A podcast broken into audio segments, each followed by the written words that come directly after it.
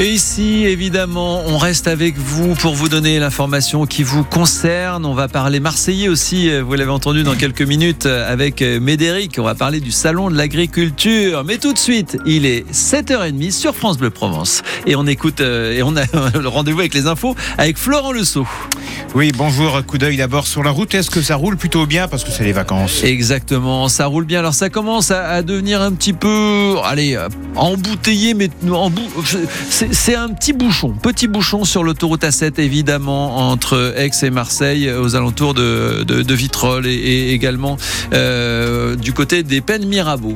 Un bouchonnet donc. Un bouchonnet. Ah, voilà. Est-ce que le ciel reste bouché aussi? Alors il reste bouché aussi en effet évidemment des nuages aujourd'hui. C'est euh, le menu de la météo avec euh, peut-être quelques éclaircies, mais il faudra attendre demain pour avoir vraiment un soleil franc. En revanche, les températures, elles, eh bien, sont légèrement inférieures aux valeurs de saison. Marseille et Toulon, 10 degrés ce matin. Aix, 6. Il fera cet après-midi 13 degrés à Marseille et Toulon.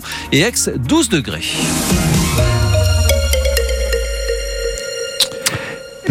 Les sapeurs-pompiers volontaires hein, à la une ce matin, euh, Florent, euh, sont-ils en péril? C'est un rapport confidentiel de l'inspection générale de l'administration sur l'activité des pompiers qui met le feu aux poudres. L'idée est de se mettre en conformité avec la directive européenne du temps de travail. En clair, les sapeurs volontaires deviendraient des travailleurs comme les autres, avec par exemple des heures de travail limitées. Pour les pompiers, c'est tout le système de secours qui serait menacé. Exemple à la caserne de Mimet, qui intervient de Traits à Mimet, donc en passant par la prison de Luynes, 1400 interventions par an, et ça repose en grande partie sur les volontaires, Christophe Van Ven. Un malaise en plein jour. Évacuation sur la Timone. Retour à la caserne autour d'une bonne plâtrée de pâtes, des volontaires. Ils ont à peine 20 ans. On se sent utile, plus particulièrement euh, lorsque ça touche euh, les enfants en, bas âge. Ça nous touche euh, à tous. Par exemple, mon premier arrêt cardio, on a réussi à le sauver. La plus jeune, c'est Victoria, 18 ans. J'ai toujours vu les pompiers comme des héros, mais en vrai, on n'est pas vraiment des héros. Je veux rester volontaire parce que je veux que ça me plaise tout le temps. C'est un peu comme une deuxième famille. Mélanie est en apprentissage depuis quasiment un an. J'aime énormément venir en aide aux personnes, euh, le lien que je peux avoir, l'accompagnement que je peux avoir. Je trouve ça magnifique. J'ai besoin de ça dans ma vie. Sans leur volonté, et si la directive européenne fait tomber l'engagement à la française, le responsable de la garde serait fort démuni. Ça sera très très compliqué. C'est inquiétant. L'adjudant Philippe Niel, devenu pro il y a 20 ans. Mais sans eux, bah, il risque d'avoir des délais beaucoup plus longs d'intervention et peut-être même voir des drames s'il manque du personnel. Sur les 72 pompiers de la caserne, seuls 4 sont professionnels. Les Bouches-du-Rhône et le Var comptent au total 9800 pompiers volontaires, soit quatre fois plus que de pompiers professionnels. La Fédération nationale des pompiers a rendez-vous aujourd'hui avec le Premier ministre Gabriel Attal. Pour les pompiers, ces nouvelles règles pourraient sonner la fin de l'engagement citoyen. C'est ce que nous dira notre invité à 7h45, le commandant Schifano, président de l'Union départementale des sapeurs-pompiers des Bouches-du-Rhône. Stupeur à Drancy, en région parisienne. Un professeur d'une classe de CP est incarcéré après sa mise en examen pour association de malfaiteurs terroristes. Les enquêteurs ont découvert que cet enseignant faisait l'apologie de Daesh. Il avait notamment enregistré et chanté des chants religieux à la gloire de l'État islamique. Le tribunal de commerce de Paris donne son feu vert à la reprise des magasins Casino. Dans les Bouches du Rhône et le Var, plus d'une cinquantaine de commerces du groupe vont passer sous enseigne Intermarché ou Auchan d'ici à cet été. À Marseille, Auchan par exemple, à la place du géant Casino, à la Valentine. Intermarché pour le géant Casino de plan de campagne ou celui du port marchand de Toulon. Ça va changer les habitudes. C'est un chiffre qui n'est pas rassurant du tout. Passer une nuit aux urgences d'un hôpital, quand on est une personne âgée, c'est 40% de risque en plus de mourir. Des urgences souvent saturées, des soignants débordés qui ne prennent pas toujours les bonnes décisions. Nous vous avions rencontré le drame de Lucas, ce jeune de 25 ans décédé dans d'atroces souffrances il y a 5 mois aux urgences de l'hôpital de hier parce qu'il n'avait pas été pris correctement en charge.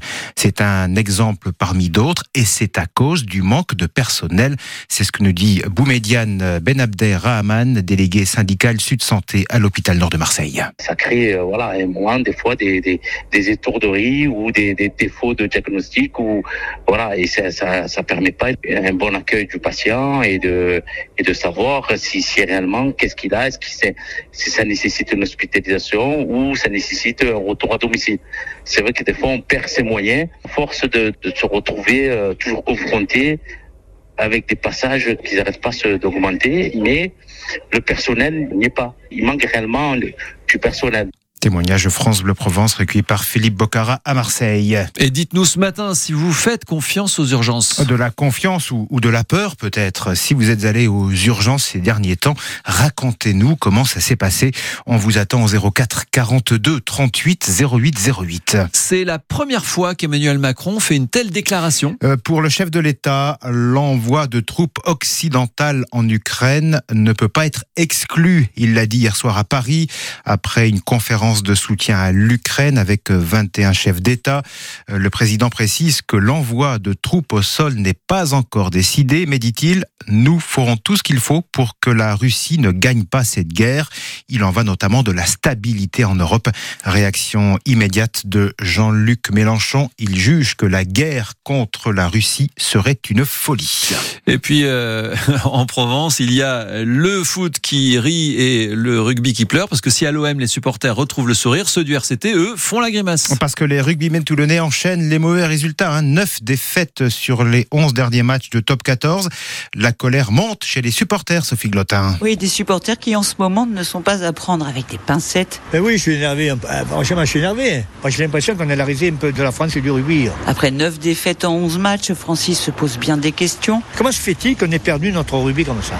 J'aimerais bien comment on l'explique. En début de saison, meilleure attaque, meilleure défense. Maintenant, on dirait que c'est plus jour rugby. Je ne sais plus quoi penser. Pour de nombreux supporters qui s'expriment sur les réseaux sociaux, il n'y a qu'un fautif, Pierre Mignoni, le manager. Moi, Mignoni, ça me fait beaucoup de peine. Parce que je regardais les images de samedi, là, euh, à Pau, du bord de touche. Je voyais un gars qui était complètement euh, hors du coup, qui n'est pas là. Certains appellent à sa démission. Oui, pour prendre le clip. Il n'y a personne sur le marché. D'autres attendent une réaction de Bernard Lemaître, le président du RCT. Il faudrait peut-être que le président, il tape un peu sur la table. Quoi. Lui, il a investi, et je sais qu'il le prendrait très mal si on n'est pas dans les six. Être dans les six et jouer les phases finales, Laurent, lui, y croit encore? La saison est absolument pas finie. On a quand même souvent l'habitude qu'avec le printemps, les choses allaient souvent mieux euh, et que c'est à la fin de la saison qu'on fait le bilan. De belles choses peuvent encore arriver. Hein. Car à Toulon, c'est bien connu. Normalement, le muguet refleurit toujours au printemps. Ah oui, Sophie, le muguet emblème du RCT. Effectivement, tout n'est pas perdu. Hein. Les Toulonnais sont septième du top 14